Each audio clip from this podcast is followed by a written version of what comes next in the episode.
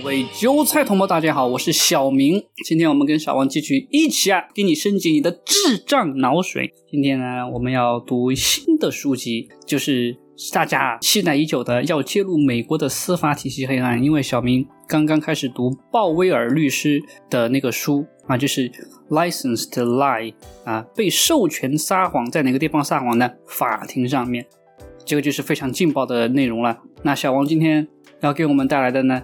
就是要开发你的大脑潜能，这是属于科学又灵性的一本书。这跟小明最近啊正在开始准备读的书《硅谷禁书》那个特别的相像。好，所以说今天的内容啊应该非常的牛逼。那小王你就讲一下你今天你啊读了什么内容呢？好，我这本书叫做《开启你的惊人天赋》，就是有关心理学啊、神经科学、量子物理学、表观遗传学之类的书。他先给我们一个故事，一个叫安娜的女人呢，她跟一如往常一样在家里带孩子嘛，结果突然有一个消息传过来说，她的丈夫自杀死掉了。对，然后这个安娜呢，就是在接到这个消息的一瞬间，就是进入了一个叫做生存模式的状态，就是人在处于压力下的时候，在受到威胁的时候，就会进入这个生存模式的状态，就是你的心率呢跟呼吸频率会增加，然后肾上腺素会上升嘛，这些身体的一切的准备都是在让你去面对对抗这个威胁，让你有战或者是逃的这种准备，这样。那安娜现在就是处于这种压力生存模式的状态之下。这个所谓战或逃呢，它有一个专门的术语，就是 fight or flight。那之前呢，我在讲口罩的问题的时候呢，在斯坦福的那篇论文里面，他也提到了这个状态。这是一个很常见的人的心理状态，就是你是要。战斗还是要跑，这是一个高压状态。你当你身体处在这个高压状态的时候，你的大脑就会分泌很多的荷尔蒙或者激素，这些激素呢就会改变你身体的运作方式，就会影响你血流这个分布都会有不同，或者呢是激活，或者是你的，或者是激活你的免疫系统，让你的免疫系统呢释放一种能够杀死你细胞的东西。对，就是说你如果长期处在高压状态下的话，你就会长期的。呃，释放这种毒素影响你身体的运作，这是对身体非常不好的。所以压力不是动力，压力是对你健康特别特别有害的一个东西。对。安娜待在这种压力的状态下的话，因为你全部的能量都拿去抵抗外界的威胁了，已经没有多余的能量去帮助你修复你的身体，那你的身体就会开始出现一些疾病。安娜就是因为长期处在这种压力的状态下，几个月过去之后，突然有一天醒来，她发现她下半身就瘫痪了，下半身完全没有感觉，而且大小便失禁。接下来呢，就开始被诊断出忧有有忧郁症，所以她又不能工作，经济上面有很大的困难。她那时候就交了一个新的男朋友，但是这个男朋友他有虐待的倾向，可是她她又没有办法去养活自己，她就不得不去搬去跟这个男朋友同居。然后接下来呢，因为她的男朋友有虐虐待的这种倾向嘛，她就增加了她的压力。所以呢，接下来他的身体又变得更烂，他之后又被诊断出他有癌症。安娜是完全走不出这种忧郁、悲伤的这种情绪的，她她甚至她的身体已经对于这些情绪有上瘾的状态。我们一般人会觉得，可能会觉得说，哎，通常人都是不太喜欢负面情绪，那怎么我们会对于负面情绪会有上瘾的状态呢？因为呢，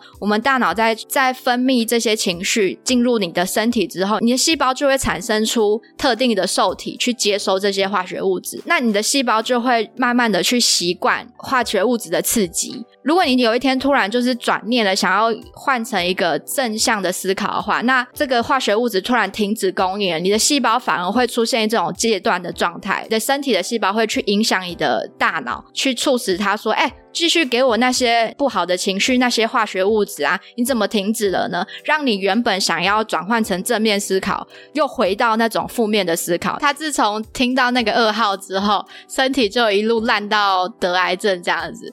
然后呢，他就决定一定要改变这一切，所以他开始去参加这本书的作者的冥想团，而且他就决定说，就是停止所有的药物，除了继续服用抗忧郁药物之外，他其他药都不吃了。他就开始了他一天两次的冥想。呃，他冥想完一年之后啊，嗯，他的身体还是没有太大的变化，但是他的心理上面已经有好转了也。就是说他得癌症得了一年，然后也没吃药，也没去治疗，就靠冥想。对啊，安娜做了哪些冥想呢？就是她这边想要说，她做了一个叫能量中心的祝福的冥想。那她说，你的身体的每一个部位啊，其实都是一个能量中心。你把你的注意力去放在这些部位上，这些能量中心上面，你就会改变你的脑波，然后进入你的自主神经系统，然后去改变这些身体的部位的频率，让它可以更和谐的去运作这样子。然后呢，他还进行了一些呼吸的技巧。当他的负面情绪又上来的时候，他就使用这个呼吸法，就去释放他身体里面储存的负面情绪。这样，然后他还做了步行冥想。步行冥想就是说，因为安娜每次在做冥想的时候，眼睛闭上。就可以进入冥想状状态，但是他一眼睛张开，他就会他就会回到现实状态，就会出了那冥想状态。但是步行冥想，它可以帮助他，你可以边走路边冥想，这样你睁开眼睛的时候，也可以处于冥想状态。他做了这么多的冥想，做了非常多的努力。第二年之后，他又再去做了一次健健康检查，他的发现他的身他的身体完全好，他癌症完全好了，不药而愈。我知道讲到这边就是真的太悬了，就是屁啊，真的假的、啊？我自己，我跟你说，接下来要讲的故事更悬。我看到这里这个接下来的故事的时候，我整个头在晕，就是我该不会是拿到了一本邪教的书吧？就是很悬，我自己也本身也没办法接受。但是我们就是以先以一个开放的心态去听这件事情嘛。对对那我继续讲，因为他前面第一章，我现在讲第一章，他们前面就是丢了两个故事，就是他先告诉你这些故事，然后后面几章他才去慢慢讲解这些原理。接下来我要讲那个很悬的故事，让我头晕的故事，就是现在作者要讲自己的故事了，就是他冥想之后发生什么事情，更悬了。我跟你们说，就是呢。有一天晚上呢，那天晚上在冥想的时候呢，因为他想要更了解自己的松果体，所以他就把他的注意力放在他脑袋当中松果体的那个地方。然后呢，他就是注意一段时间的时候，他突然他的脑海里冒出一个影像，就是一个松果体的影像。他也完全无法相信，就是他正在看着自己脑袋里面的松果体。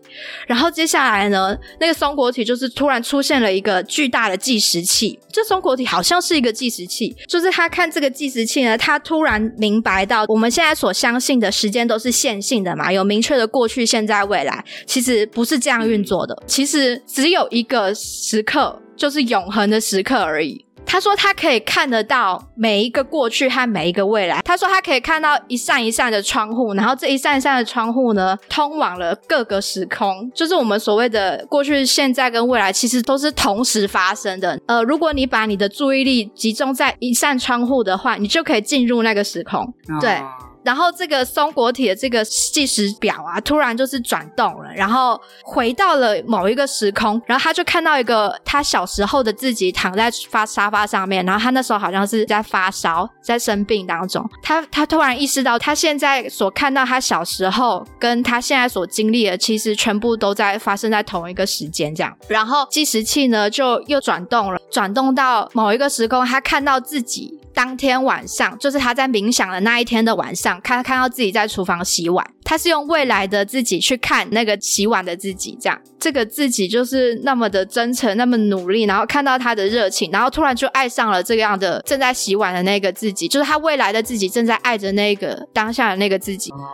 突然，他看到那个正在洗碗的他，突然停下洗碗的手边洗碗的工作，然后看向窗外。就他就回想到他当时在洗碗的时候，好像有感受到一股能量，一股爱的能量浮现起来，好像就是感受到他那个未来的自己给自己的爱。他那时候感受到了，就是有一个人在窗外看着他这样子。他自己也觉得这一切都太不可思议了，就是他也很难跟人家启齿这件事情，感觉他会被当神经病。但是他觉得这个感受实在是太深刻了，真的就像真的一样。对，然后第一章就读到这边，很悬吧？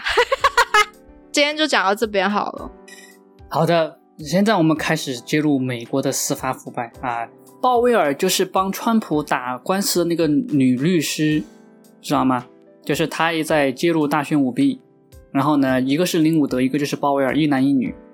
好，那他呢之前就写过一本书，这本书呢就是揭露了他作为律师看到的美国司法腐败。很多人啊都认为美国是个民主灯塔，是个法治国家。美国的法治是很有魅力的，是独特的，对不对？很多人都这样认为。其实这是一个谎言。好，这个书不是我写的，对吧？啊，这个是我只给你们说这个书上写了什么啊？他一开始就猖狂的攻击美国的司法制度，但是他是这么说的：他说这个美国的司法确实有它的它的独到之处，它有一个系统啊，可以保护所有人啊。比如说你必须要经过什么程序才可以接受审判，你要怎么怎么样才可以被警察带到警察局里面去抓捕。然后有什么布兰迪法则，就是啊，你有权保持沉默，对不对？这个是大家都知道的啊，就是那个美国来的。好，美国有很多的宪法啊，就保护这个被控诉的人应有的权利。但是这些制度设立在哪里没有用？为什么呢？因为现在的人，律师、法官，他们不按照规矩办事，他们不遵守那些规则，这个就是问题。这个也是之前一七七六报告里面说的。为什么现在的人都不尊重法律？只要人不尊重法律、不尊重制度，再好的体制也是没有用的。这也就是为什么深层政府非常想让我们相信民主这个制度，一直在说不要破坏民主，不要破坏民主。但是其实最重要的点在哪里？在于人们有没有道德，人们有没有一个统一的思想，有没有良知，这个才是维护民主制度最重要的部分。为什么他想让我们啊相信民主制度呢？就是想让我们相信这个制度的话呢，他们只要操控这个制度就可以了。但是如果我们都是良知，都是有自己思考能力的人，他就操控不了任何事情了。我们就都会发现这个大选有舞弊行为，他们再怎么操控这个选举，也无法改变这个事实。好，那现在就说了，就是美国的司法到底有哪些的腐败呢？啊，这个第一章就记录了很多事情。就刚才我们说的那个布兰迪法则，对吧？就是当初有个叫布兰迪的人啊，就是因为某种原因，这里就不讲了啊。然后呢，就遭到了很多的不公正对待，然后呢，就产生了这个布兰迪法则，就是你如果要让人逼供之前啊，说说话之前。你要先跟他们说，你有权保持沉默，你可以什么话都不说，一定要等律师来。哦，那个时候呢，才能保障，才能保障没有人会被这个警察恐吓，然后说他不该说的话，台湾也有传堂证据。台湾有这个制度，对，这个就是从美国学来的。嗯，现在大部分国家都是学这个制度的。他就讲到一个事情，一个惨案，什么惨案呢？这个要从美国之前开始说。当年有一个参议员叫做泰德·史蒂芬。这个参议员呢，在美国这个参议院啊待了四十年，然后某一次突然他就下台了。他怎么下台呢？因为呢，他被法院就判决他收受贿赂，就是说他作为参议员身份啊，他收了某个人给他的礼物，还不是钱，是礼物。那当时他就因为这个事情就进监狱了嘛。然后呢，他的政治生涯全毁，他以后就不能再参选了。嗯，后面才发现什么呢？他是无辜的，但是发现他无辜的时候是没有用了。为什么？因为这个参议员他已经死掉了，而且就算他没有死掉，他也不能再回去竞选了。这个就是美国的制度，就是他已经毁掉一个人了。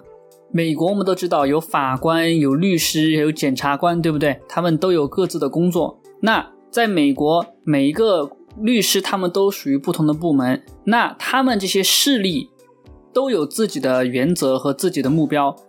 政府它作为这个司法体系中，它的目标是什么呢？就是要证明这个人他是无罪的。为什么呢？他只要证明这个人无罪，他就不需要花钱去关这个人，然后呢进入一系列的司法体系，对吧？因为这个司法是要花资源的，是要花钱的。政府呢就是尽量的多一事不如少一事啊，尽量让人无罪释放了。然后他们的事情就少了，但是检察官或者是检察官的那边的律师，对吧？他们的目标就不是这个了，他们的目标是什么呢？赢，对吧？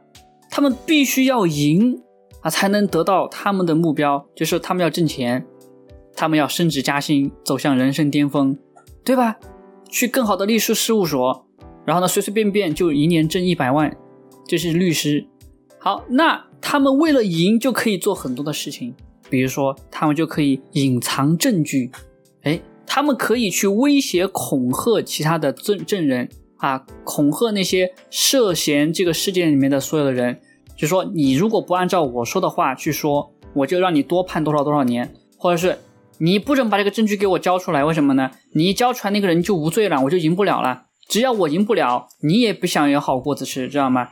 啊，就让你也跟他一起进去。然后呢，还有更糟糕的事情，就是联合警察一起对这个犯人或者是对这个证人进行威胁，甚至警察也会教那些证人怎么改口供。好，正常角度来说，这些检察官他是没有办法也没有权利叫证人改口供的。事情是什么就怎么说，有证据按照宪法必须要呈交上去，因为他们必须要帮助这个政府啊来证明这个人是无罪的。所以呢，一个宪法权利就是说，如果这个人没有罪的材料一定要交上去，这个叫做布拉迪材料。嗯，这个布拉迪材料作为能够证明某个人身份或者是证明他清白的证据啊啊，在很多时候不会被呈交出来。但是你知道吗？就是我们刚才说的那些检察官他威胁证人那些行为啊，如果那个受害人他告发检察官做这些违法行为是没有用的，绝对告不赢的。怎么可能没用？是的，没有用，知道吗？你为什么没有用呢？因为你告发他们的话，他们就是处理这些事情的人，你说他们又是运动员又是裁判，哦知道吗？而且他们是精英，知道吗？他们就是律师，然后呢，控告他们的跟他们是同行，然后呢，大家都合起伙来，知道吗？就一起就说我们都这样做，然后呢，他们绝对告不赢我们，而且我们就是律师，那个人不是律师，他要告我们，他要请律师，对吧？他本来就在案子里面，就是这个，他们根本就没有门槛去告那个检察官。检察官他犯罪的成本极低极低，低到什么程度呢？他几乎不可能因为自己的违法行为呃被惩罚，就是到目前为止就没有检察官因为这些违法的行为被处罚的都没有，啊，只有极其极其稀有的情况下才有，哦你知道吗？巴雷巴威尔说的对，那个书书上面说的，对，那个书上面说的是这么说的。啊，美国这样哦，台湾我至少还知道有几个有被惩罚，哎，有几个嘛，就是美国几乎就没有，几乎不可能的事情，啊除非是那种惊动整个社会的才可能。哦，然后呢，这些检察官他们不仅啊可以在法庭上撒谎，然后呢，也可以在法庭上隐藏证据，他们甚至还可以怎么样呢？对某些人任意的提出滥诉啊，或者是过度诉讼。比如说，比如说当时有个会计公司，这个会计公司呢有几万个员工，对吧？然后呢，有个人啊，或者一个律师团队，他们就起诉那个会计公司，起诉他们什么呢？你犯了这个罪，犯了那个罪，犯了那个罪，但是他们什么罪都没犯啊。但是这个公司就因为这个官司被拖垮了，然后呢，几万个人就没工作了。最后发现这个公司完全守法，但是没有用啊，因为这个公司已经没了呀。啊，然后这些检察官屁事都没有，啊，很奇怪然后，他们可以哎做。什么事？美国美国检察官是不是很闲啊？因为台湾检察官都很忙哎、不会去搞这种滥诉的事情，他越诉讼越少越好。呃，对他当书里面还具体没有讲这个具体怎么回事，但我相信后面会讲的，他只是大概描述了一个现象。好，然后他还可以做什么呢？就是比如说一个小偷，他偷了东西，对吧？他就为了要赢，就过度的诉讼，就说你不仅偷了东西，你还抢了人，你还杀人放了火，本来该判几个月的，可以给你判五年、八年、十年。这个事情就有一个很著名的例子嘛，就是我们知道现在的美国副总统贺锦丽，对吧？这个傻逼，他当年在加州做检察官的时候，他就把很多黑人送进了监狱。为什么呢？因为他们抽大麻或者是贩卖大麻，大多数是抽大麻。你都知道，在美国抽大麻没有人管你的，知道吗？就算是在不合法的州，也基本上很少有机会能够因为抽大麻就进监狱的。是啊，然后对贺锦丽就把那些人全部送进监狱，而且是重罪，就说那些人的人生就已经被毁了，因为你出来过后你就是罪犯了。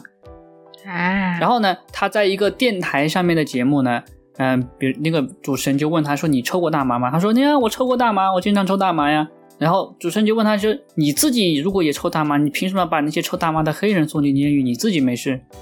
他就呃就开始打哈哈了，对吧？就不知道怎么说了。啊，啊，很多人这么问他，对，所以你相信这个人是被民选的总统吗？我绝对不信。好，这个就是美国的检察官就这样的，而且媒体不会报道这些事情，就是说，如果你对美国的司法很有信心，因只是因为你被蒙蔽了啊，比如说这个大选过后，对吧？好，我就跟斯坦就就问，对吧？这个啊大选怎么办呢？我们在讨论这个大选的事情，他突然给我冒了一句。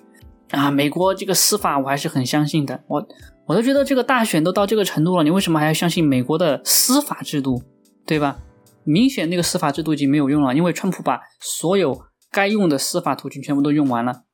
当然，现在我们都知道，这是为了给军队行动铺路，因为你司法没有用，就只有用军队了嘛。但是很多人不信啊，这个不是今天的重点。今天的重点是什么呢？就是这个故事，接下来还有一个故事还没完，就是某一天在阿拉斯加，那个泰德·史蒂芬。跟他的一个朋友啊，就是前 NASA 的总裁或者是总啊技术总监，还有技术总监的儿子啊，就上飞机，然后呢，他们要去钓鱼。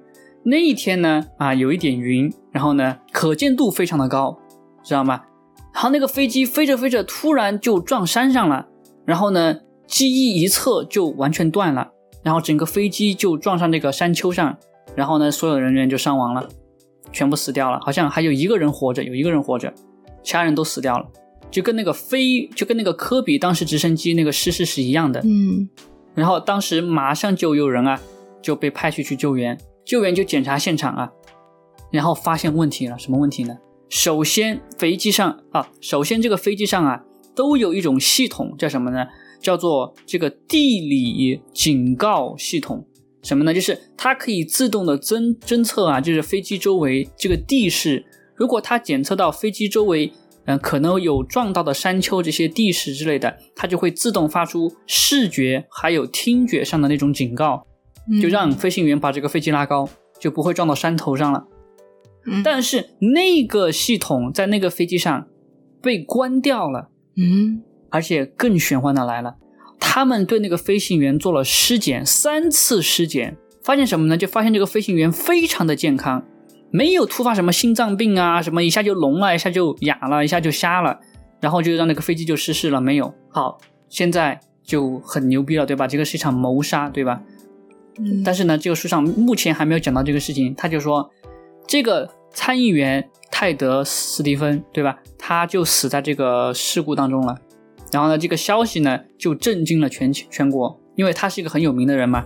然后他的死就又把这个焦点转到哪个上面呢？就是他当年受贿啊，然后呢被判有罪的那个事情上面了。然后呢，就有一个法官叫萨勒文，萨勒文这个法官他就开始又查这个案子了，然后跟着另外一个啊律师在一起，就是看当年这个事情，感觉这个程序不对。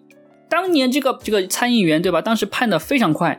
而且有很多不符合程序的手段，比如说他们当时很粗鲁的就介入这个案子当中，然后把原来在判这个案子的检察官还有律师就降级了，知道吗？啊，哎，根据书上的说法，我不知道这个美国的制度这个术语啊，但是，嗯，上面说的是本来是第一级的那个那个律师给他降到了第三级，然后呢，他们的人就进来了，哎，好像一个叫做 Frederick 对吧？弗里德里奇什么的就进来。然后呢，他们就开始乱搞，搞搞搞搞，就就说啊，这个人有罪，然后呢，就把证据给隐藏起来，然后呢，这个案子就判了。好，就是这么一个事情。嗯，然后他们在检查这个案件的过程当中呢，嗯，首先他们没有花太大的力气，为什么呢？因为这个当时负责这个案子的人叫尼克，这是个律师。这个尼克他是什么人呢？就是当时呢很年轻，对吧？然后呢，他就靠这个案子呢，因为他赢了嘛。我们刚才都说到，这个案子你只要赢一次啊，像这种级别的案子，你只要赢一次，你就可以进入这个很高的这个律师的阶层，就是所谓的精英主义的阶层，你就变成精英了。他精英到什么地步了呢？他就靠这个案子呢，获得了百万年薪。然后呢，他就在最好的律师事务所工作。然后他住的地方呢，就是在华盛顿白宫旁边不远。啊，还住在国家这个档案馆旁边，然后有几百万的那个房产啊，可以说是人生赢家。而且他长得很帅，嗯，啊，又又很年轻，对吧？然后呢，他在美国司法部的公共部门工作，啊，就就有个简称叫 PIN 啊，这个 PIN 这个部门就是美国最好律师中的最好的律师的那一部分，就是他已经是人中龙凤了，在那个圈子里面，就是靠这个案子，知道吗？这个事情一出来啊，开始查这个当时他负责的那个史蒂芬的那个案子，对吧？受贿的案子。好，然后他就开始不行了，知道吗？就开始忧郁了，就开始抑郁了，因为他知道这个背后发生了什么事情。然后呢，他就整个人就不行了。然后呢，就在某一天，在自己家里面，然后呢，在自己家的地下室里面啊，地下全部都是衣服，都是各种东西，很乱。然后呢，他在看篮球赛啊，他在看橄榄球比赛的时候，就突然站起来，就在那个垃圾堆里面就找到一个刀片，就开始划自己的左手腕，一划，血流下来了，嘚嘚嘚嘚嘚嘚嘚。然后呢，他就闭上眼睛，结果等了一会儿，发现没死。然后因为可能觉得这个伤口不够深，然后他又换了一只手，换右手，再用刀片一划，噗，又流，嘚嘚嘚嘚嘚嘚又流。但是呢，他现在还剩半条命，但是还是没死成。他觉得这样死太慢了，他必须要快点死。怎么样呢？他就在家里面找到了一根很粗的电线啊，用那个电线一上吊就想死。但是呢，那个电线它太矮了。知道吗？因为普通我们说绞刑，那个绞刑的人其实呢不是窒息死的，通常绞刑的人是从高处掉下去，那个脖子颈椎就会断掉，他是颈椎断了死的。但是呢，那个人他自杀的时候呢，那个高度不够嘛，颈椎断不了，所以他是在那个绳子上窒息死的，知道吗？但是他窒息的时候呢，他老婆下来了，找到他了，发现他要自杀，赶紧就救人啊，对不对？就想把那个电线给切了。但这个电线很粗，知道吗？电线就切不断，然后这个时候才没办法，才找九幺幺过来。那现在，过来的时候人已经不行了，然后呢，警察在验尸就说是窒息死的。好，这个过程十分的惨烈，对吧？但是呢，刚才我们说到过，检察官他随便怎么隐藏证据，他随便怎么做坏事，他基本上不可能会被惩罚的。而且就算会被惩罚。对吧？最多就是让你不要在这个圈子里面，混了你不当律师了，对吧？不是什么大事。就是说这个就很可疑，为什么他会自杀，而且是以这种方式自杀，就很痛苦，对吧？宁愿这样啊，自窒息死啊，也不愿意就是面对自己的人生，因为他很有钱嘛，啊，也不会说这辈子就过得很穷，对吧？就说这个背后肯定有今天的秘密。但是这个就是我们第一章要讲的事情，他就讲到这里了。那这是今天的节目了。如果你喜欢今天的节目，可以请小明喝杯豆浆。我们会用新鲜的肝持续更新博客，赞助连接在描述栏哦。如果你想看小明英俊的脸庞玩游戏，可以关注小明新开的油管频道“低级黑小明游戏 Gaming”，也可以加入 Discord 群或者电报群与小明语音互动。感谢各位的收听，我们下次见。